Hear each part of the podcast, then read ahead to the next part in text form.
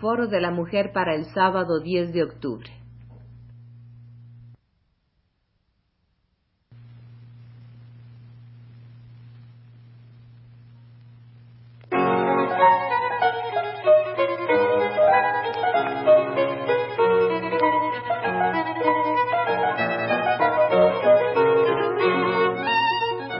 Foro de la Mujer.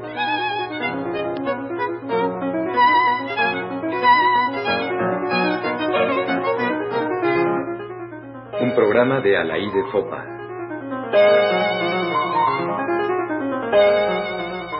La mujer y el derecho. Entre lo positivo de este año internacional de la mujer, que da lugar también a tanta demagogia y mala literatura, está sin duda la aparición de algunos libros que los diferentes organismos, instituciones, entidades culturales se han sentido obligados a publicar. No todas estas publicaciones tienen un valor perdurable. Algunas presentan un carácter de improvisación o bien su tono es demasiado convencional y oficialista. Pero entre todo algo quedará. De la universidad hasta ahora, solo la Facultad de Derecho ha publicado este año un trabajo relacionado con los problemas de la mujer, Condición Jurídica de la Mujer en México.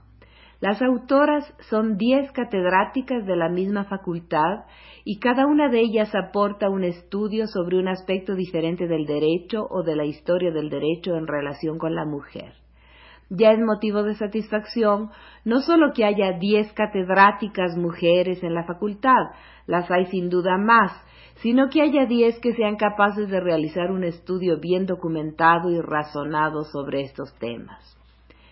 El primer ensayo de la maestra Sara Bialostovsky de Chazán trata de la condición social y jurídica de la mujer azteca, el segundo, de la maestra Beatriz Bernal de Bujeda, se refiere a la situación jurídica de la mujer en las Indias Occidentales. El tercero, de la maestra Marta Morino, a la situación jurídica de la mujer en el México del siglo XIX. Y los siguientes tratan varios aspectos de la legislación actual o reciente. Voy a referirme por ahora a los estudios de carácter histórico, útiles para explicar mucho de lo que hoy persiste en las costumbres y en las ideas, aunque quizás no en las leyes, como resultado o como residuo de lo que antes fue. Se dice con frecuencia que el machismo deriva esencialmente de la mentalidad española, del ingrediente árabe incluido en lo español, de la moral católica, de la conducta de los conquistadores. Nadie puede negar el machismo de los españoles y de los árabes, pero habría que señalar también lo que los españoles heredaron de los romanos y estos de los griegos y así sucesivamente. Hay que llegar muy lejos para encontrar o suponer el matriarcado. No voy a tratar ahora las razones del universal dominio del hombre sobre la mujer. Simplemente quería subrayar que no solo los españoles fueron machistas, y lo fueron también, por ejemplo, los aztecas, aún antes de entrar en contacto con la cultura de los españoles. El ensayo sobre la mujer azteca manifiesta un poco el apresuramiento al que me refería antes. Por cierto, el libro no fue sometido a una buena corrección de pruebas, pues tiene incluso errores de ortografía, y es en algunos aspectos un tanto confuso o por lo menos no exhaustivo, pero los datos hablan por sí mismos. Al analizar la situación de la mujer azteca en el matrimonio, en la educación, en la religión y en la economía, la autora señala en los diferentes aspectos su sometimiento dentro de una sociedad esencialmente patriarcal. La mujer, por ejemplo, no elige al marido, son los padres y particularmente el padre quien se la entrega al hombre que él ha elegido. La, la poligamia es aceptada, con la posibilidad de una esposa principal y otros tipos de esposas, las siwanematli o mujeres regalo, dadas en matrimonio por sus padres previa solicitud, estoy citando, y las tlasihuahuantín robadas por los grandes señores. La fuente en este caso es Bartolomé de las Casas. Las recomendaciones a la novia son muy significativas. Ponlo en tu regazo y falda con amor.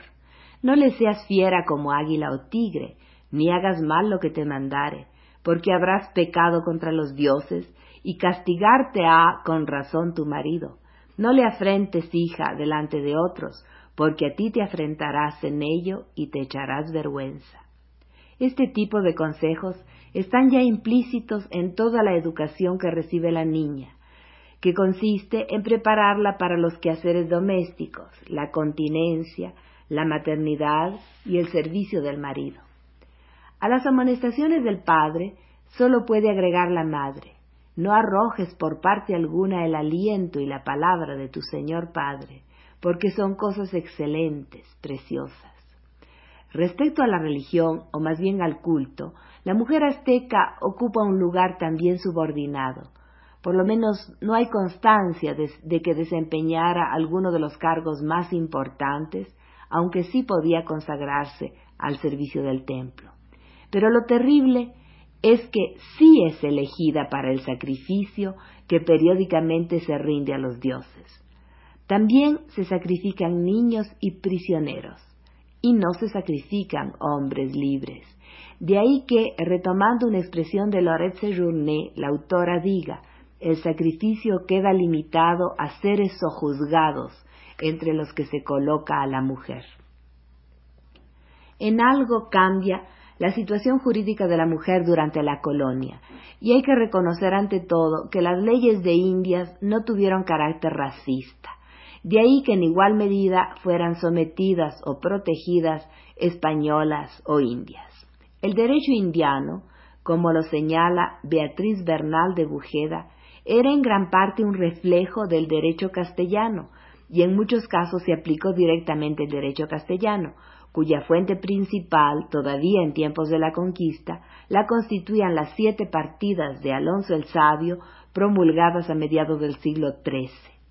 El derecho castellano de la época, dice la autora, se caracterizó en lo relativo a la situación de la mujer por el establecimiento de una serie de principios que consolidaban la supremacía del hombre desde el momento de la determinación de la personalidad jurídica a través del nacimiento. Y se señala aquí una curiosa determinación. En caso de partos dobles, se presumía el nacimiento primero del varón, con sus consecuentes derechos de primogenitura. Y lo curioso es que en caso de comurientes, es decir, de cónyuges que mueren en una misma circunstancia, en un naufragio, por ejemplo, se supone que muere antes la mujer, con las relativas consecuencias en la línea de herencia. Dice la ley citada.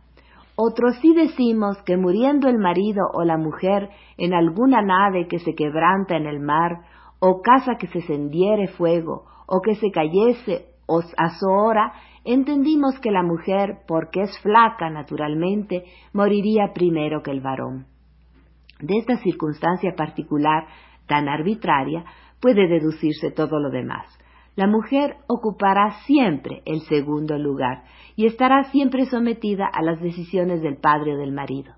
Todos sus derechos están limitados, comprar, vender, heredar, viajar, o supeditados a la aprobación del padre o del marido. Y en muchos aspectos esta situación subsiste aún en España.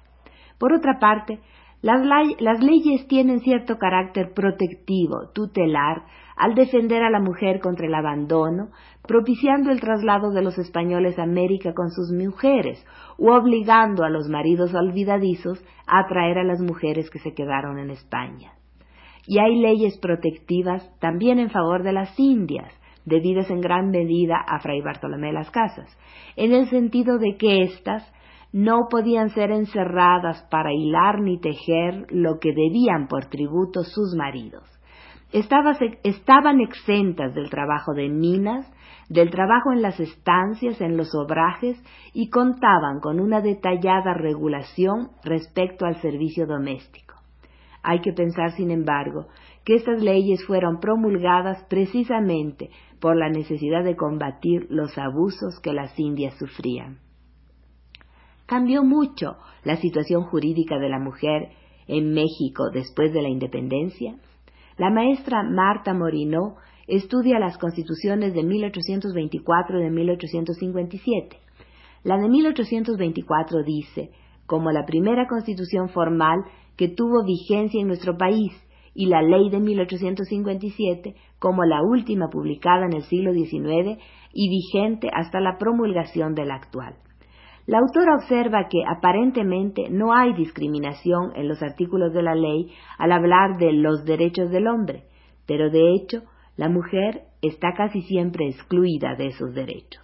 Desde luego, no gozaba de ningún derecho político, no era considerada ciudadana. Su situación puede resumirse en este artículo. La mujer está sujeta y obligada a obedecer al marido, así en lo doméstico como en la educación de los hijos y en la administración de los bienes.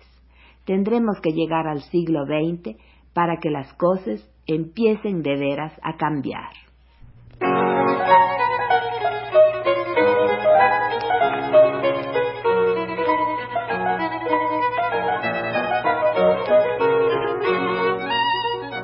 Foro de la Mujer.